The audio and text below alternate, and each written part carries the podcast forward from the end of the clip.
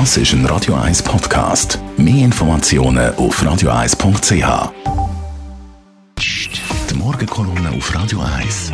Präsentiert von Autop und Stützliwösch. Wir bieten den Schlieren Zürich-Tüfenbrunnen und am Hauptbahnhof professionelle Innenreinigungen an. Wir freuen uns auf Ihren Besuch.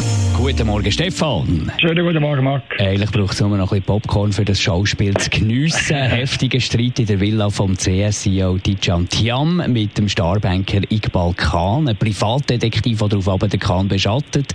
Der fliegt auf, der Privatdetektiv. Die ganze Welt schmunzelt über den eigenartigen Hahnenkampf. Wie siehst du die Sache? Du, Marc, was sich in den letzten zehn Tagen bei der Krise abgespielt hat, ist tatsächlich einzigartig. Du hast es gesagt, die Weltpresse schreibt darüber.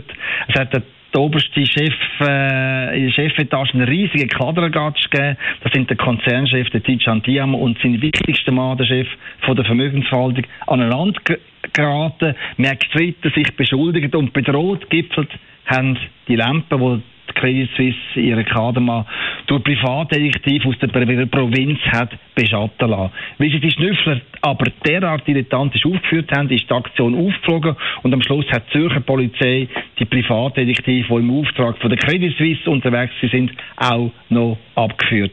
Die Action, die passt perfekt zum Zürcher Filmfestival. Dann Credit Suisse die liefert unfreiwilliges Drehbuch für den nächsten Hollywood-Streifen für ein Remake von Wall Street. Und äh, ich selber aber finde das Verhalten, eben das Austragen von einem Privatkrieg unter Privatbanker eher peinlich. Es wirft ein schiefes Licht auf Bankenchefs, die eigentlich müssten für ihre Zehntausende Mitarbeiter ein Vorbild sein. Stattdessen gerieren sie sich als Egomanen, die offenbar Zeit und Energie finden, sich wochenlang auf übelste Art zu bekriegen. Und dafür kassieren sie auch noch 10 Millionen Franken im Jahr.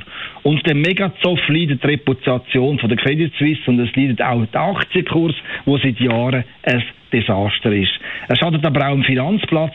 Ich habe immer gemeint, das gehört zu den wichtigsten Tugenden von Vermögensverwaltern, dass sie erstens auch in schwierigen Situationen Nerven behalten und dass zweitens Diskretion einen ganz, ganz hohen Stellenwert hat. Die Kardinaltugenden von Banker, eben Nervenstärke und Diskretion, habe ich in den letzten Wochen bei der Credit Suisse schwer vermisst. Was hast du das Gefühl, wie geht die ganze Geschichte jetzt aus? Du, der Zoff und der Banker, der ist der Krise jetzt selber peinlich. Darum möchte man den Streit möglichst schnell vom Tisch und aus den Medien haben. Meine Einschätzung ist darum, der Verwaltungsrat von der Bank wird keinesfalls den Konzernchef Tiam in die Wüste schicken, weil es hart durchgreifen der Credit Suisse nur noch weiter würde Verunsicherung äh, bereiten. Ich glaube eher, dass man einen Subalternen herausstellt, und zwar der, der die super peinliche Schnüffelaktion eingefädelt hat. So bleibt Kille im Dorf, aber man kann trotzdem sagen, man hätte durchgegriffen. Wie auch immer das Resultat heute oder morgen aussehen wird, die Chefs von der Credit Suisse, die haben in dieser Affäre in meinen Augen einen miser miserablen Eindruck hinterlassen. Der Stefan Barmettler, Chefredakteur von der Handelszeitung, in ihrer Radio 1 Morgenkolumne zum Nachlesen auf radio1.ch. Die Morgenkolumne auf Radio 1.